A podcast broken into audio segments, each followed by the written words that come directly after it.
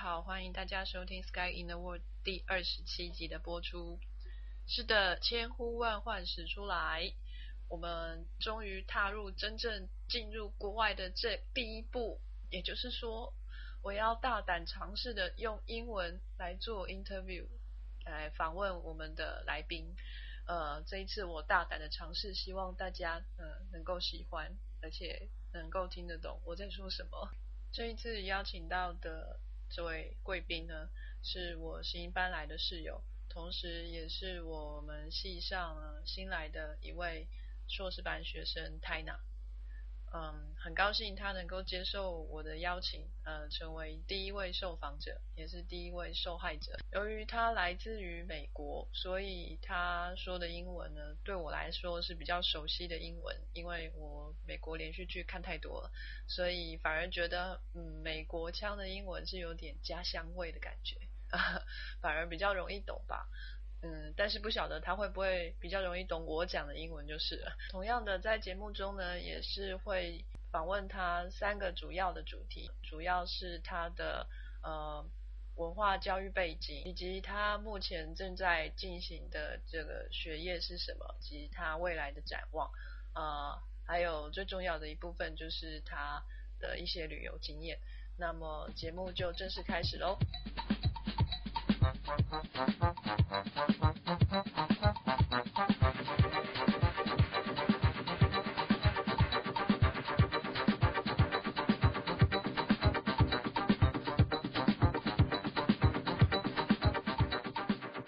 my honor to invite Tina to uh, talk about her life and her future plan. Anyway, yeah. So say hello to everyone. Hello, everyone. It's very nice talking to you, meeting you. and it's honored for me to be interviewed by Wallace. so you come from America, right? Yes. I'm originally from New York, Yeah.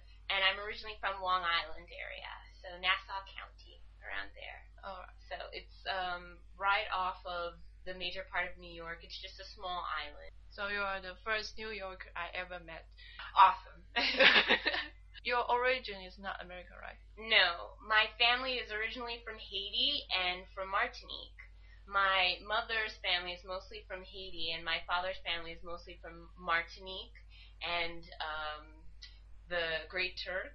And those are the Greater Antilles. They're part of the West Indies and the Caribbean. So they're like the major uh, large body countries there. Like you have Jamaica and Puerto Rico, and you have Hispaniola, which is Haiti and Dominican Republic together.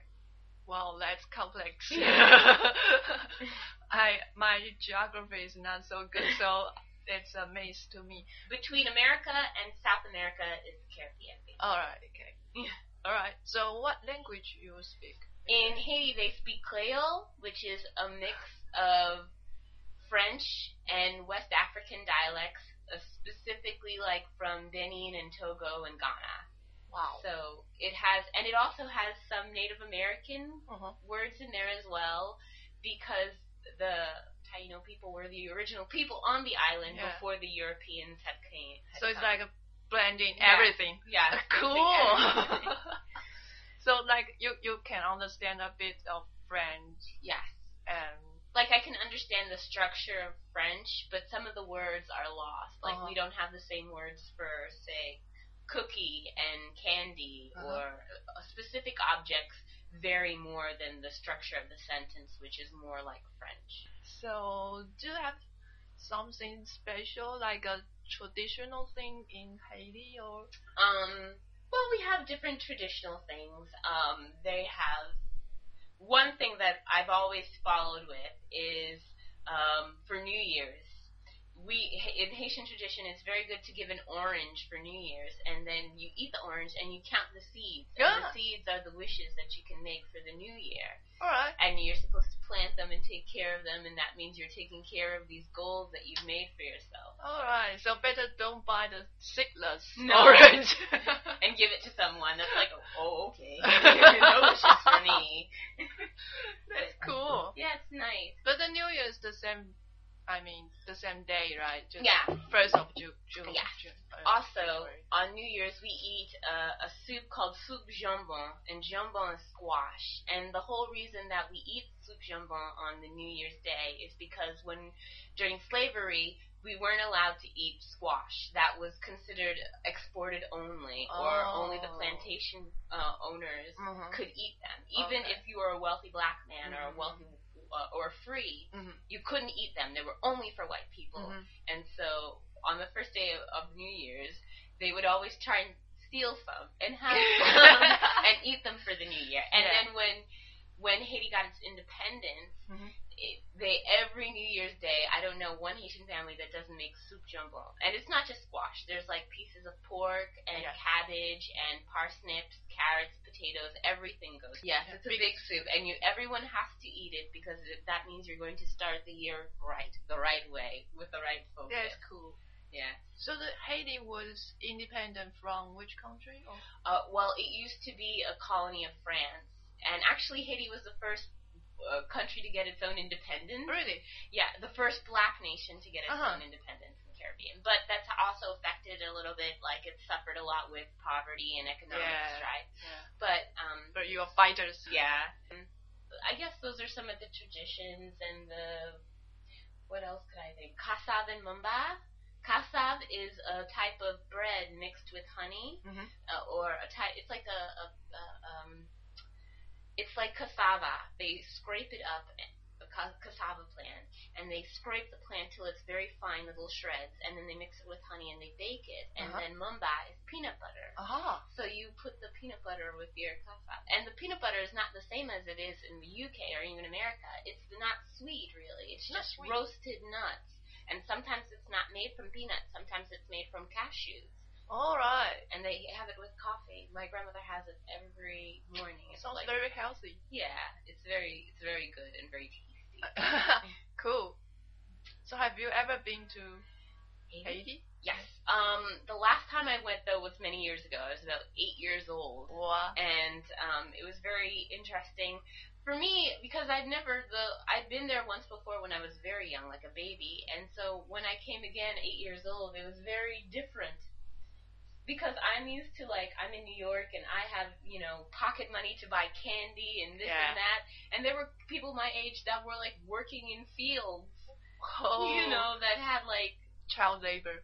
kind of, Yeah. but um, it's just a different type of sense of wealth. Like they feel it- it's not if you have money, you don't go out and necessarily buy candy, but some of them do if you're my age. But you try and save it and you try and get something cool like a bicycle or something so you can travel around. So yeah.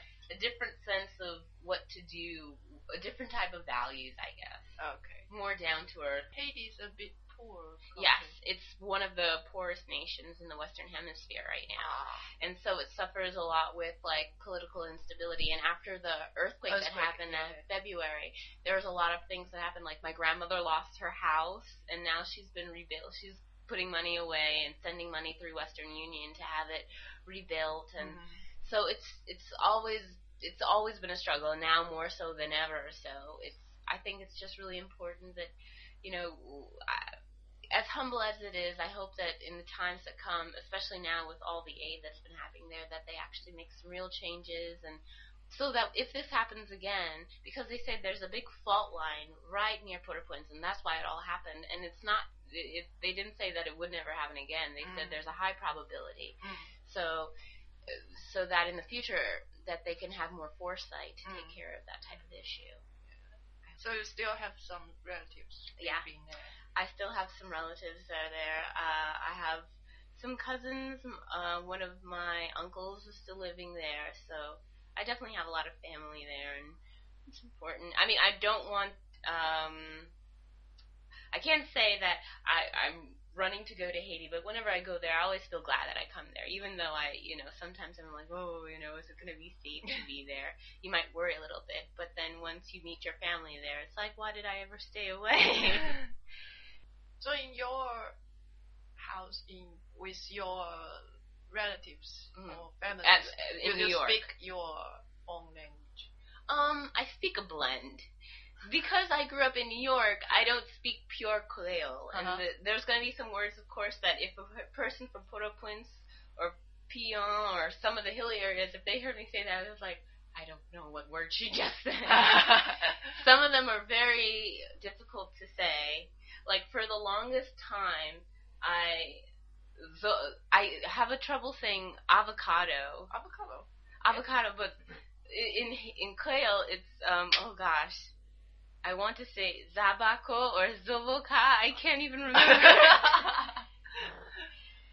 so it's like, and it's also regional. Like certain people, because Haiti has very hilly parts and some places that are coastal, and it even has a small island like Gonâve that's right off of there. So they all speak Creole, but they all have their own kind of dialect type of thing. Creole. Don't worry, you can say avocado. a- Avocado is like a butter fruit. Oh. I think it have another name. avocado, butterfruit. I never heard butterfruit before. Because it tastes like a butter. It does actually, and y- I, my mother sometimes she likes to Spread. Uh, spread it on toast Uh-huh. with uh, a little salt and pepper. It's very good. well, salt and pepper. Cool. I'll Mhm. try that. Day. Yeah, because it's she says sometimes it's better than butter. Yeah, you know, yeah. much healthier. so yeah, it's um but at least you you still can uh, communicate with. Yes. And my grandmother as well, because my grandmother is in her 70s, and so she came to America, just you know, just roughly after I was born, Mhm. and so for her, we kind of are on the same level. She doesn't speak perfect English, but she speaks a lot of Creole. I don't speak perfect Creole, but I speak a lot of English. So we kind of work together to help each other out. So you was born in America Yeah, and educate in, in America. Yes. So can you simply explain the education system of America? It's I know it's like a endless grades, like a, you have like 15 grades, 16 grades. Yeah. You go from all the way from preschool yeah. to you know 12th grade, which is senior year in high school. Mhm. And so that's preschool, kindergarten, first grade, second grade, third grade, fourth grade, fifth grade, sixth grade, seventh grade, eighth grade, ninth grade is freshman year in high school. Eleventh, tenth is sophomore. Twelve, uh, eleven is um, junior, and then senior at twelve. And then some people can go to associate college, where that's only two years Uh-huh. so they can get associate's degree, or you could get a bachelor's, which is what I got, Right. which is four years. Uh-huh. And then, depending on the career path you want to go to, I mean, it's different. Um, it's basically when you start your undergrad, from high school to undergrad, it's not a big difference, but a lot of people make a lot of mistakes because they, you, they bring high school mentality. I don't know in other places, but it, do you often find that people who just graduate from high school and go to college, they're not really focused on college, even though it's like the major part where they should start to prepare themselves. And like a lot of people, they don't even really start to care about their schooling until maybe senior, not senior, but junior, sophomore year when it starts to get like, oh my god, I'm going to graduate, I have to do something. Yeah, at the beginning they saw they are freshmen. So they don't like, care. They want to go, you know. And I know a lot of people, especially in New York, you know, like, because I went to a, I was weird. I went to a, a, a Jewish preschool. Whoa. Yes, but they in Multicultural. Multicultural. Ooh, New York. So I went to a Jewish preschool. Then I went to a Catholic. Uh, oh my god.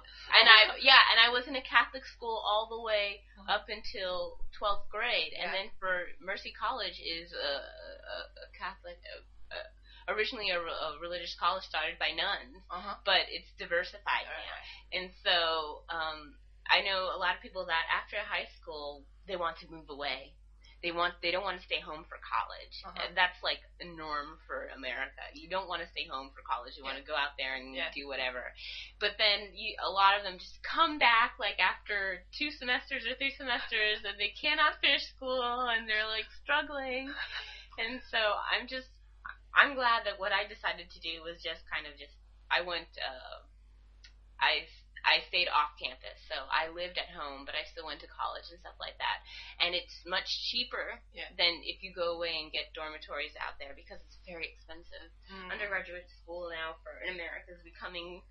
I mean, recently they had the reform for our federal student loans, so that um, they made it a little bit easier in that it's But you are not foreign student, right? You're not. in America, no, but Yeah. I mean, the, they it's impossible Uh-huh. unless you're extremely wealthy to go through your four years of college without some sort of financial Yeah. aid, and that's a really big issue because that's it's like you have this degree, but you also have this debt now that you never had before, and it's a very serious issue Yeah. and you know a lot of people don't mismanage themselves and so luckily for me i was working while i was in school and then after i graduated i worked so I to try and pay some things off and so my credit was still good enough that i could get another loan to go to graduate school where i am Mhm. now Yeah. but some students they max themselves out completely and they can't even go to school until they get Uh-huh. their credit correct Uh-huh. and so it's more difficult for them. So I think uh, one thing that you must know to be a college student is to get some financial education as well, Yeah. because you will not, you will waste your money and you won't get what you want out of it, and you'll have more debt than you know how to handle very quickly. Whoa. But but it's not like a. it's not an It's not compulsory to go to college. college. In this technological age where you have to be it's not enough to just have a high school degree to get a decent job that you can be assured that you're going to have for the next 10 20 years. Mm-hmm. You can't it's better to get more education not be specialized because sometimes that's difficult. If the market changes and you can't do another type of job you're left out as well. But it's important to kind of diversify and flesh out that i'm competent in this i'm competent in that i have experience in this. But it's also hard like nowadays it uh, education counts for less and experience counts for more, which I think it should because Yeah. if you yes get your degree but you never did your work or you Yeah. didn't ever study or you never you know Yeah. should you True. be getting that job? so it's kind of hard. so you're uh, financially independent, very young age, like after the high school, Yeah. then you started to yeah. plan the future. That's better for you than I mean because if you don't, if you get a loan attached to your parents, Mm. if you don't pay, Mm. your parents' credits suffer greatly. Oh, and I- so that that can also be a really big problem because now that means your parents maybe they can't get another car because you have defaulted on your loan it, you know and it's no fault of them they Mm. trusted you and they you know what i'm saying so it's important to kind of like i i check my tre- my credit score at least once every 3 or 4 months and it's free and it's good to know what they say about you so i say knowledge is power so you know yeah, sure. it's important. You say you have a loan in America and come here, Yes. not not a scholarship. No. Um. Or- I, I because I applied so late and I had a non-standard start. They said it would be better for me to just get a loan and that it would be with under the new regime uh, Mm, for federal loans. It would be a little bit better and easier. mm. And so I tried to manage myself as best as I could. I didn't max out the amount that they wanted me to re- to borrow for, but it was a good amount, and I have a good fixed rate. And so I understand how much I will have to pay once I finish with my master's degree. But I don't know. I prepared for that, I guess. And I, I'll. I think hopefully it's money for value. Hopefully I'll get a very good job, and then Well, I- studying in UK is is that more expensive in than in? It depends on what you're studying because certain graduate programs in America are very expensive. Really? Uh, Okay. you know, so but there's Even more for the native. Even for the natives, you're still going to be getting a loan or something to get that, or you have to apply for some sort of fellowship or something like that. Like it's very competitive and it's it's difficult at any rate for you know to get into graduate school. Not extremely difficult, but you have to maneuver a little bit more if you don't have expendable money to just pay for that type of Is thing. the foreigner foreign student also pay the same amount? Of, No, they pay more. They pay more, like twice more, like this is. I'm not exactly sure, but I know they have less financial aid and they pay more to come here. Right. Because we pay a lot more than the native Yeah. in UK, so I'm wondering if uh, America is the same. it's I think it's a little bit better maybe because our economy is not so good, so we might not charge you three times as much, but it'll be more. For for here in UK, it's like native people just pay thousand pound, two thousand pound, and they also got scholarship to cover that. And the Europe student can just pay like twice of that And we pay like three times. Yeah. yeah, four or five times of the native student. It's really unfair. I don't know. I think it should be merited and not necessarily Yeah. across the board. What you gonna do? uh, what's your major in the bachelor degree? Oh, my major was biology, All right, so it's that broad. like Eh, broad biology, yeah. but I took a lot of courses in developmental biology, microbiology, ecology, genetics, Yeah. okay. and um, molecular biology and biochemistry, and I always thought those were like really, really interesting, and so thought I think I want to focus in that, and so I looked for different programs that weren't so restricted in their admittance. Like you didn't necessarily have to be like you have to have a genetics degree to come here, to have it, or you have to have a you know uh, biochemistry degree to come here, and so I saw. First and foremost, my cousin had been here before, All right. and so she's living in Birmingham, and she told me about applying and going to school here in the UK. And she said, "Well, you should give it a shot. If you're going to give that money to American school, why not have a an experience here? You never know." Yeah. And so I applied, and I got in here, and so that started my whole process. Let me look at the different programs they have here, and I saw, I knew I wanted to go to uh, developmental biology, and I saw their genetics department as well. So I Mm. thought, hmm, that's really interesting, and I saw that they had um, MRESs and MSci different programs available and stuff like that. And I was like, well, I think I'll try an MRES. so, do you ever consider about other schools that not only Nottingham? I well, I also was looking at Birmingham International Yeah. because I heard that there was also very good, and I to be close to my cousin, I was thinking about maybe Wolverhampton, the Mhm. University of Wolverhampton as well, but Nottingham got me first. So your your cousin's still here? Yes, she's living in Wolverhampton now. So she already had her Uh, uh. degree, but she went for business administration and human resources. Mhm. So she graduated last year, and now she's. So she plans to stay here like for a lifetime? I'm or- not sure. I'm not sure. Currently, she is engaged ah, now, you see. Yeah. but they they talk about possibly coming to America if they had the Mhm. chance because it seems like there's a bit more, it's bigger, Mhm. maybe a bit more opportunity than there is here because it's still kind of difficult to get a job. It's very Mhm. difficult, you know, in some fields. Right after you graduate, it's like, okay, where are the jobs? And you don't find them. Yeah. Now you study genetics. You enjoy that? Um, I like it a lot. My well, my MRes is in microbiology, but it overlaps. Like, I like the fact that in our lab they have people working on stem cell research. They have people in molecular and biology and biochemistry, and it's like a hodgepodge. Like, Mm. I learned a lot from looking at Shabana and Tim, especially at how Mm. they work and the different things that they looked at. That I never worked with zebrafish. I never even. But it's like the whole learning all the different techniques because that's ultimately what's going to make you valuable, right? Like you have to learn as many different techniques as you can, and so that that will make you more valuable if Yeah, I you want think- to go on. so do you have any future plan, like uh, Um, roughly? Roughly, I think uh, in the future I would like to. I mean, I would love to have a to see if there are any PhD opportunities for me here in the UK. But I know that you have to first apply and then apply for funding. So you have to apply for the PhD and then apply for funding through the school, the university that you're going through. And so you have to kind of maneuver your way through that. And I've never really done that before, so I'm not really sure. And I know funding is limited for like international students like myself, so it's you have to kind of be quick about that and try and find your way. But I would love to have a PhD.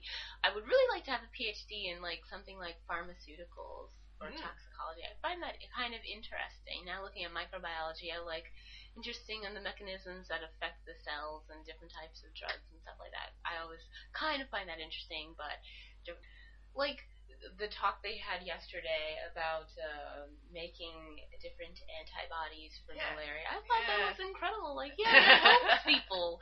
You know, because sometimes when you're just like, why am I studying this? This doesn't do anything. anything. yeah, so you're not really interested in the basic science, like uh, finding what the DNA structure is. It's interesting. it's important. yeah.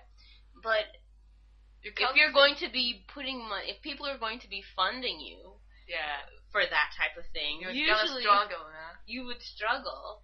Like, for you know, you especially if you're going for grants. I heard that from Fred that it's you know you have it's grants go in trends. It depends on what people want to fund, and Mm. usually there are more, more, way more money for um, medical. Research, especially in the major diseases and stuff Yeah. like that, or um, implications for a, a human connection. Mm. There, it's not everyone that's going to be funding or giving. You won't always get a grant if you're just uh, studying, you know, worm in the ground that has an interesting, you know, biological mechanics. It's different. Yeah, yeah. So I don't want to say that I wouldn't study that. Maybe that's the wrong way to think of it. I don't know. It's like that's valid science. Yeah. That's important to know. Yeah. That helps us. That could help us in a technique to do something. But it it um it's important to make that kind of human connection. Yeah, sure, sure. When Uh, do you have any thought about what um, maybe after PhD, what kind of job you want to have? Or I like lab work. I would be a lab technician if no, let's a West. You got a PhD degree and become a technician. I well uh, uh, I don't know. Uh, head of my own lab. I mean, I, I I would see what kind of jobs were available, but I, don't know. I would like to do work something in a lab. I guess that's where I, I feel like I would do best. A structured environment. I know that it's something I'm doing that's Yeah. of importance, and um, kind of. I feel like maybe maybe for some people it'd be too monotonous, but I'm not the type of scientist. I don't think I would ever be the one that's like, okay, I'm going to go to the Himalayan mountains. so I'm not a field researcher. I can't do it. Some people Uh, can be that adventurous type of scientific person. Other people are just like my pipette, my pipette, my centrifuge is clean and Yeah, nice. right. you know. Good So. thought. Yeah, I, I agree with you.